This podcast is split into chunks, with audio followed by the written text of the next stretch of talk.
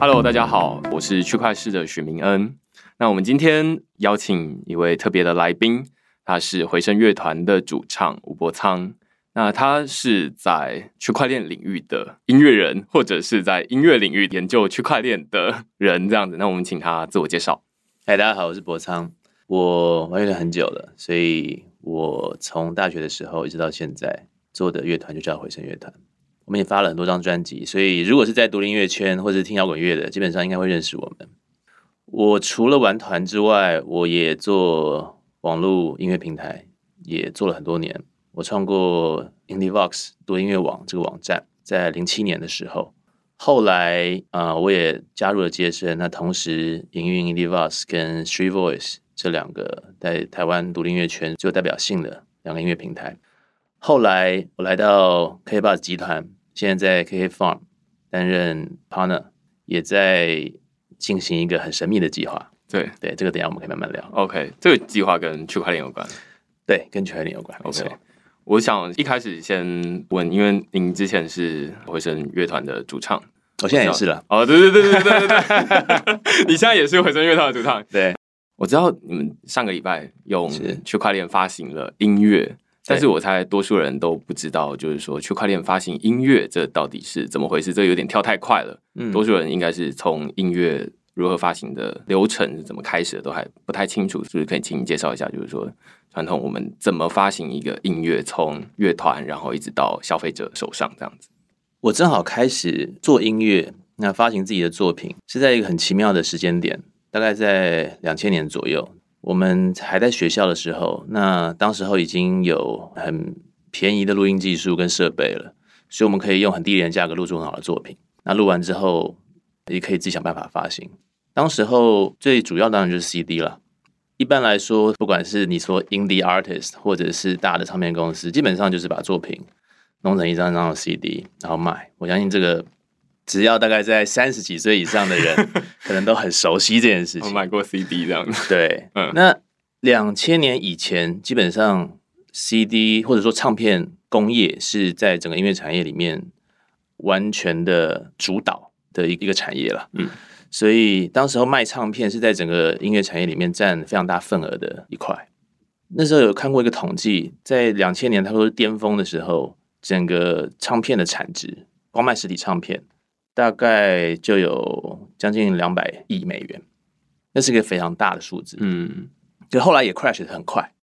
那为什么呢？主要就是 M P 三出来了，所以 M P 三出来之后呢，开始 Napster M P 三大量的盗版，让大家购买唱片这件事情忽然消失了，忽然没有需求了。网络上面直接下载，对，因为年轻人要听音乐，跟朋友分享。或者是直接上 Napster，你可以搜寻到任何甚至还没有发行的音乐，嗯，你就可以 download。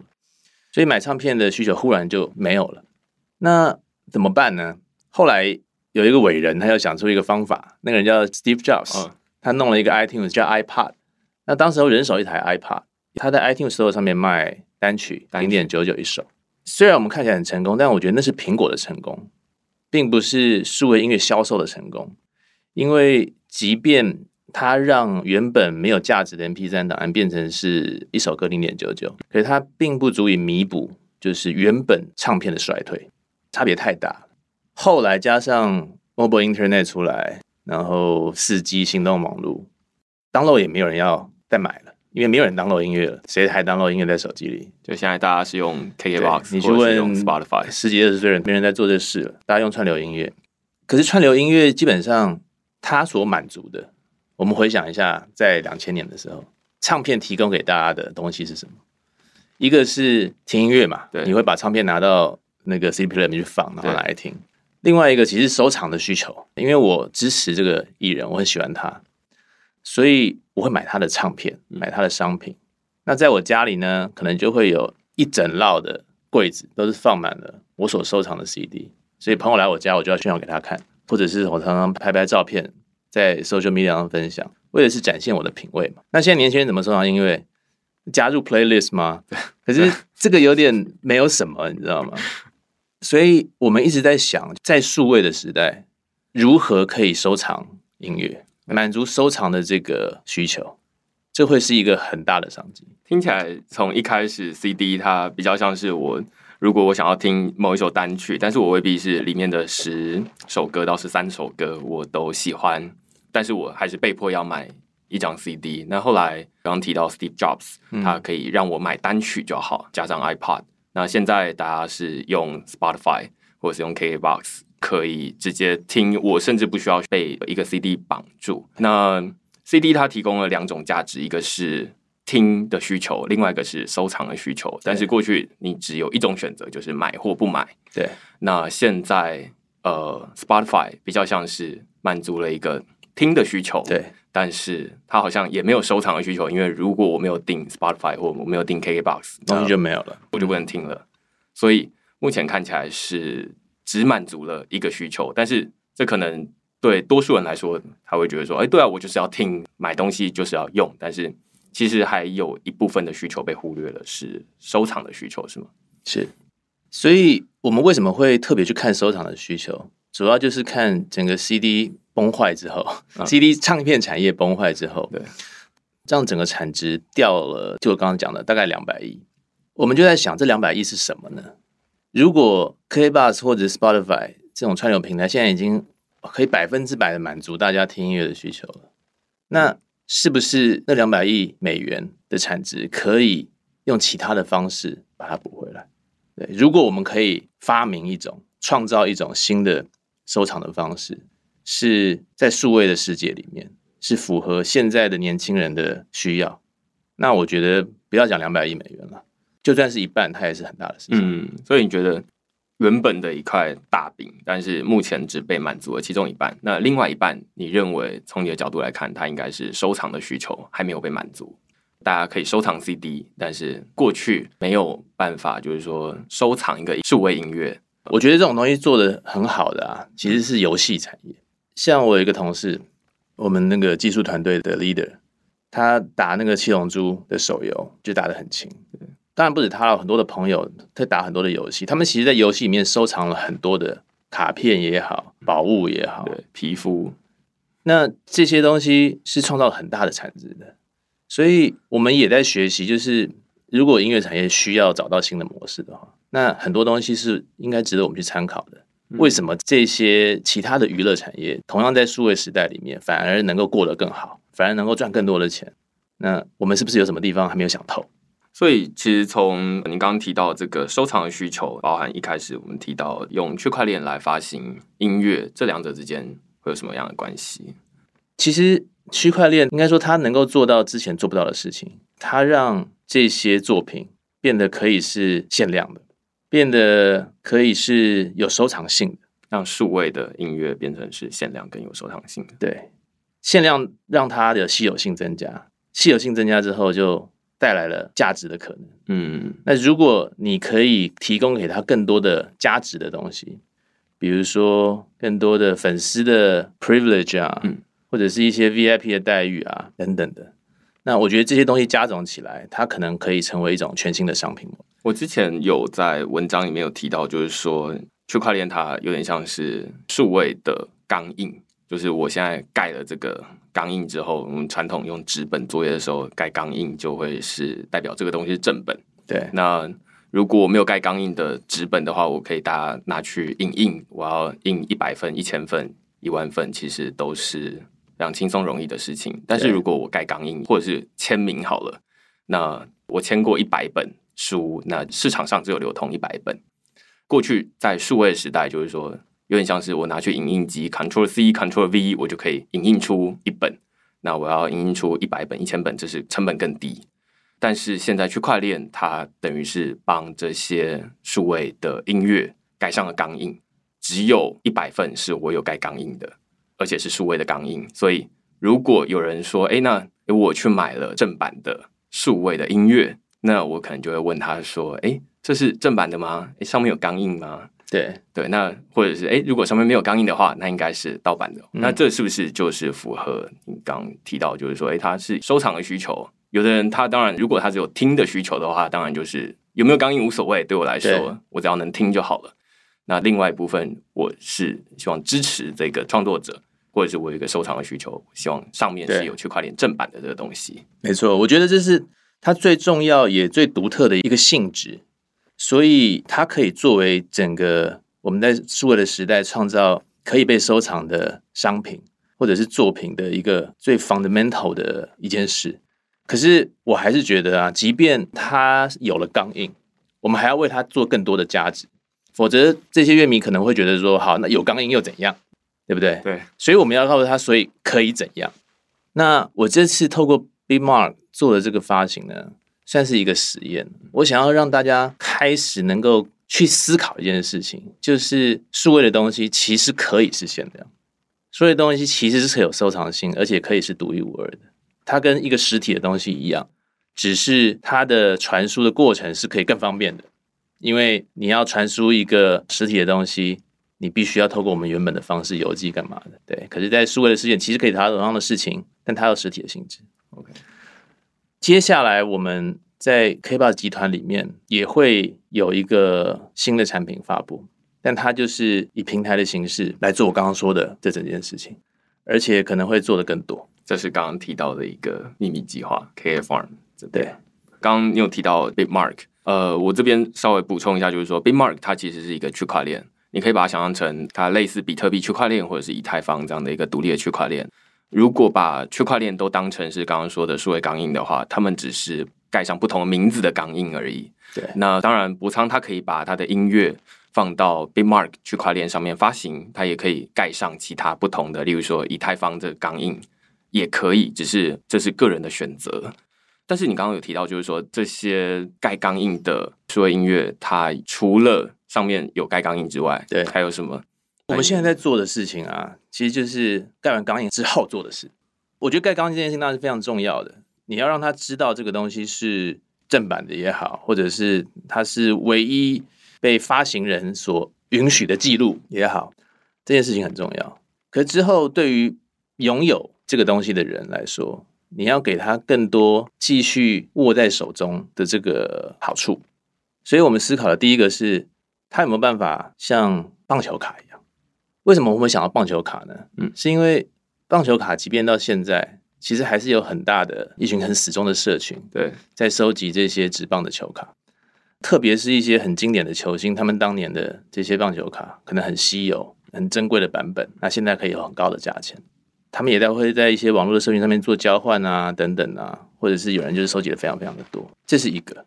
但在数位的时代里面。就刚刚提到很多游戏里面有收集卡片嘛，嗯，你要怎么样让他会愿意继续收集下去？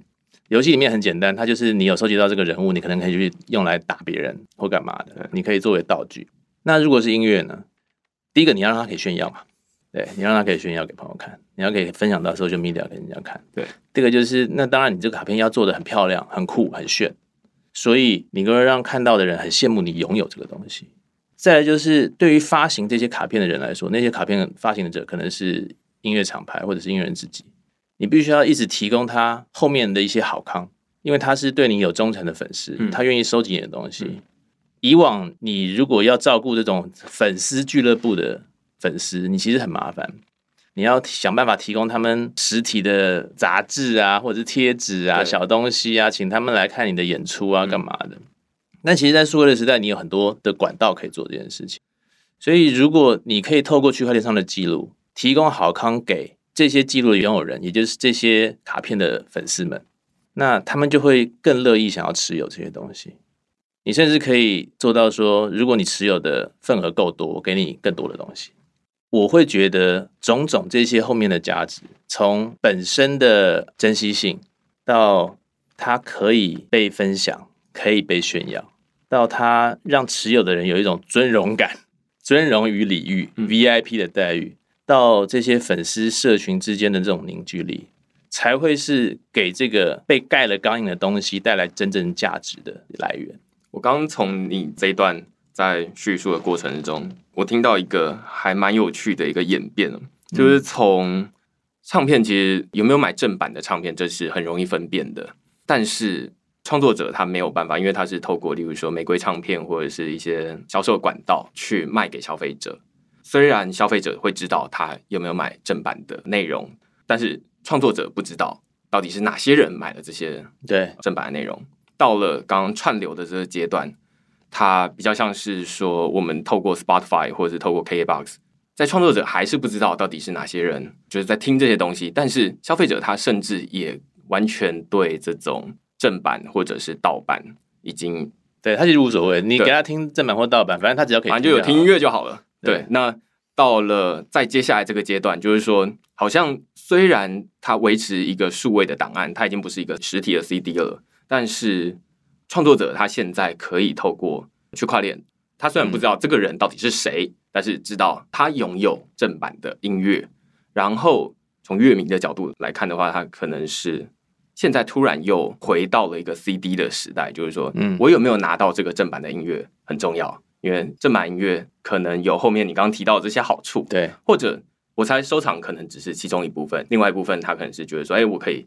拿到正版到底有什么新的这样的好处？所以我们现在做的这个计划其实也快要公布了，应该是一个月而已，很快。我们会用 blockchain 来当基础的设施，因为就像你刚刚提到，用 blockchain 有那么多的好处。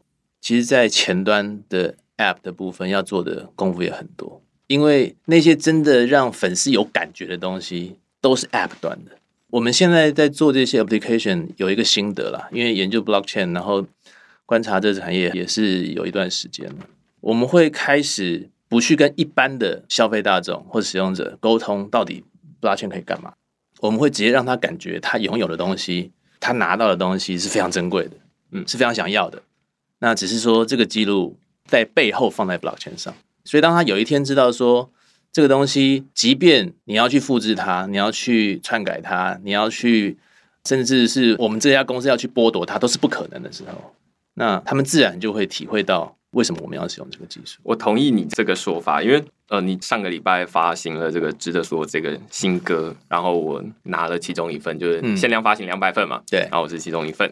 呃，我那时候正好我就是找了一个认识的朋友，因为他是记录在区块链上面，我就想说，哎，那我们来玩玩看好了，就是我我把歌传给你，看会发生什么事。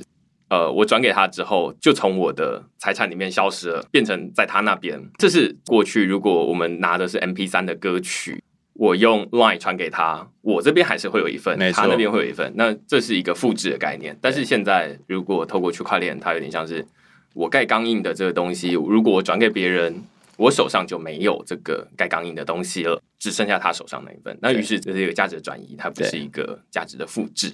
我所以，我同意，就是说。使用者他会在用到了之后才会觉得自然感觉到，对，自然感觉到哦，原来区块链它是这么应用的，它是在转移价值。那透过音乐，音乐是大家每天都会听的东西，所以延伸我就很好奇，就是说你刚刚提到区块链这个音乐的平台，在 KBox 集团这边开发这个平台，它是不是也就是可以让音乐人？可以在上面发行自己的单曲，而这呼应你前面说，你发行《知的所有》这一首新歌，它是一个做一个实验。我们在这个新的平台会做到，先从共同创作开始。那这个共同创作不只是音乐人之间的共同创作，而是可以让粉丝也可以参与。所以我们给它取一个名字叫 “social songwriting”，就是 songwriting 这件事情是由整个社群一起来参与的。这部分跟区块链无关。可是他可以在过程之中记录所有在创作过程中发生的故事，那粉丝的反应等等。那做完之后呢，这些合作的艺人或者是音乐人，他们就可以开始讨论说，他们要怎么样分配这个著作权。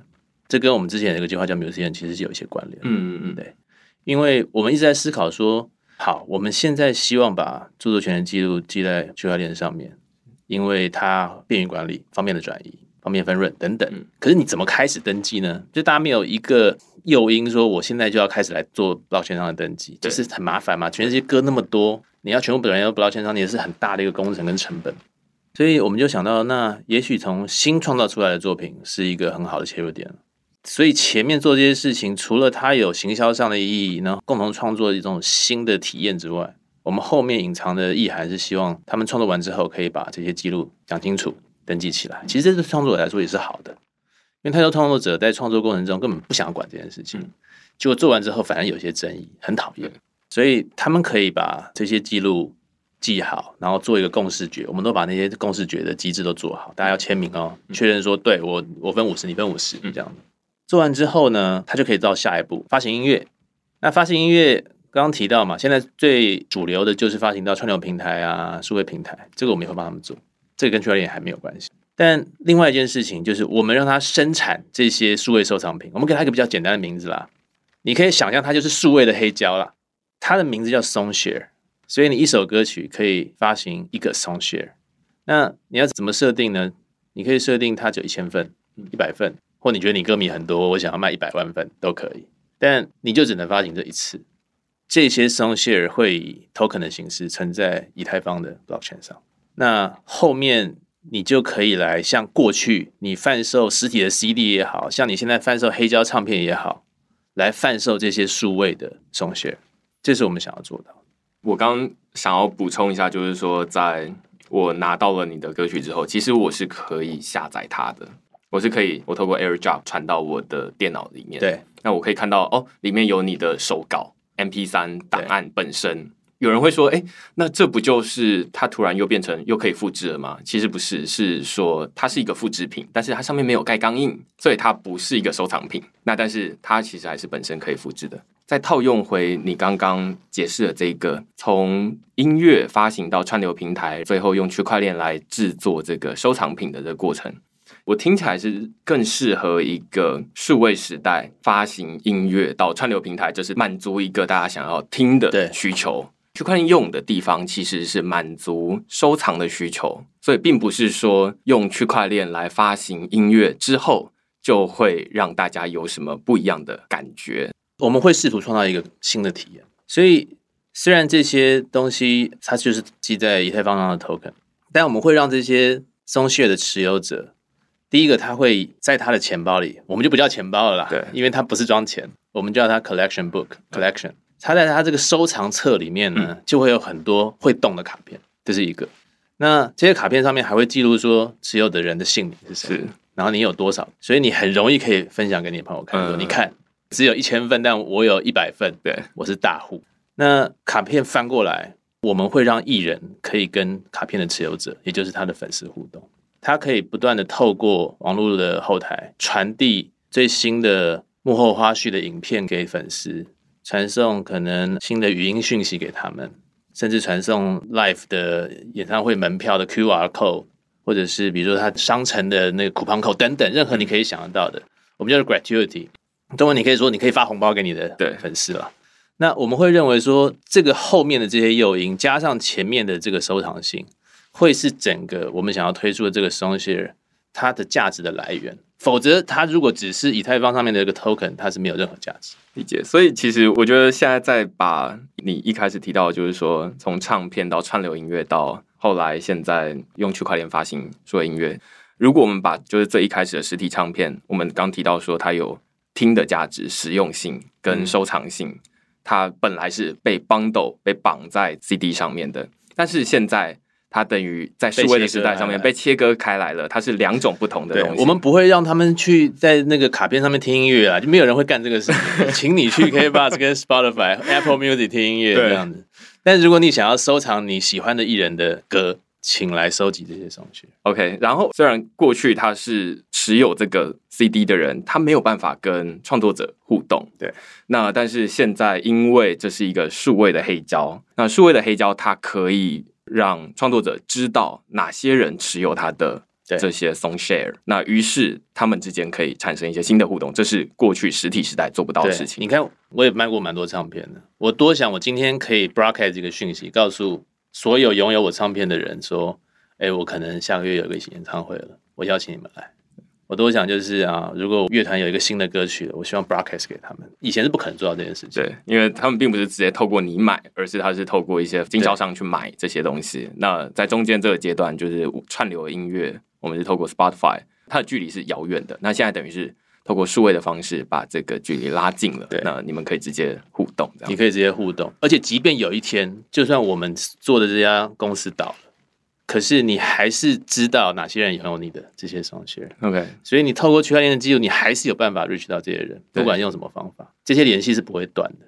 对，所以我觉得这是一个很有趣的事情，就是说现在我们会觉得说，哎，之前有一阵子是 CD 传统音乐人会觉得说，哎，那抵制这些串流音乐平台，说，哎，你们剥夺了我们一些本来有的优势。那但是现在好像透过区块链的方式，好像又反转回来了，但是是用一个新的方式反转回来方式，而且是分别满足两种不同群体的需求，这样。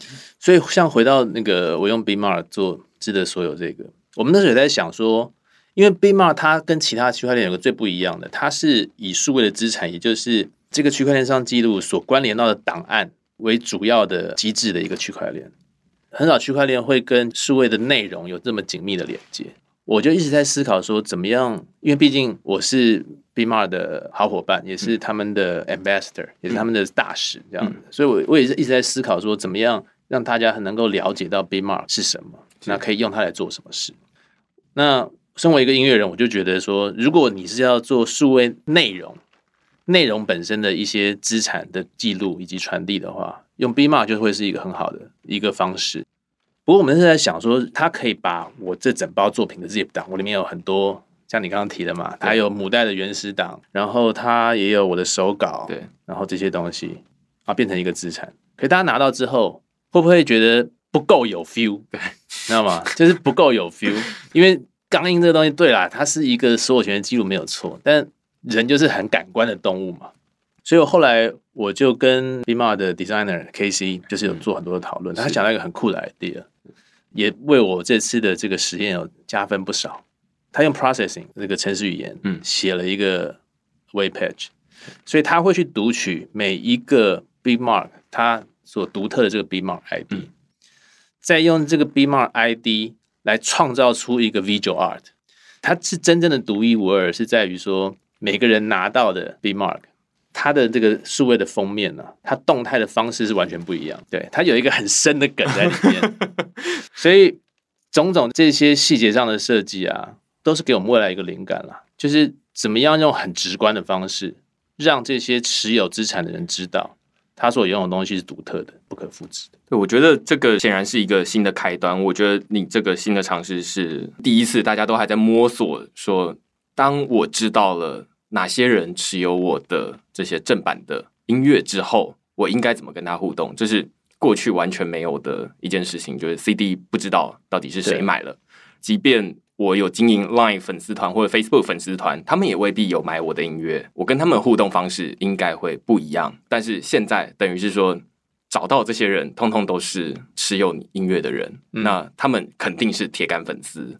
互动的方式应该要有一个新的方式，所以你刚刚提到就是说，呃，无论是诶，我们想要让音乐封面会有一点不一样，不一样，或者是想要跟他们有一些直接的互动，当然这个 effort 是很大的。对，那但是大家都还在寻找，这应该是一个新的尝试，未来会有越来越多更轻松的方式，或者是一个更有效率的方式来跟这些持有的听众互动。没错，而且我会觉得。它的这个性质啊，绝对不会止于音乐产业了。所有这些做内容创作的、文化创造的，其实都可以来思考，到底怎么样利用区块链这个性质，来不管是跟你的啊群众沟通，或者是让你的创作成为一种有价值的资产，而它可以用数位很方便的形式存在。对，所以我们总结一下，就是说，回顾一开始用区块链来发行音乐，它其实是听起来是很抽象的东西。现在我们可以把它拆解成，哦，那原来实体的音乐它本来是有实用性跟收藏性的。那在数位串流的时代，大家实用性跟收藏性其实简化成了实用性，而没有收藏性。举例来说，我要转移音乐给别人，我在 Spotify 上面，我其实是没有办法转移，我只能分享。哎，你过去 Spotify 那边听某一首歌这样子。但是用区块链发行音乐，它其实满足了一种收藏的需求。我可以转移我的音乐正版的档案给你，甚至突然就是，哎，我转移给你之后，我就没有办法跟这个创作者互动了，嗯，变成你有，对，那这是转移一个权利这样子。那所以这其实是一个接下来区块链它能够在音乐产业跟之前会有点不一样的一个地方，这样那。它同时可能也不止限用于音乐产业，它可能也适用于，例如说图片、摄影或者是文字等等的。OK，那今天我们谢谢博仓今天来我们 Podcast，我们讨论用区块链发行新歌知的所有。除了区块链之外，也可以来听一下我的歌。对，它其实可以在 Spotify、在 Apple Music 上面都可以找到，都可以找得到。谢谢博仓，好，谢谢。另外，如果你喜欢我们区块链的 Podcast。语音节目的话，欢迎你在 iTunes 或者是 Podcast 底下给我们留言评分，因为评分留言其实是排行榜上面可以让更多人看到区块链的 Podcast 语音节目这样子。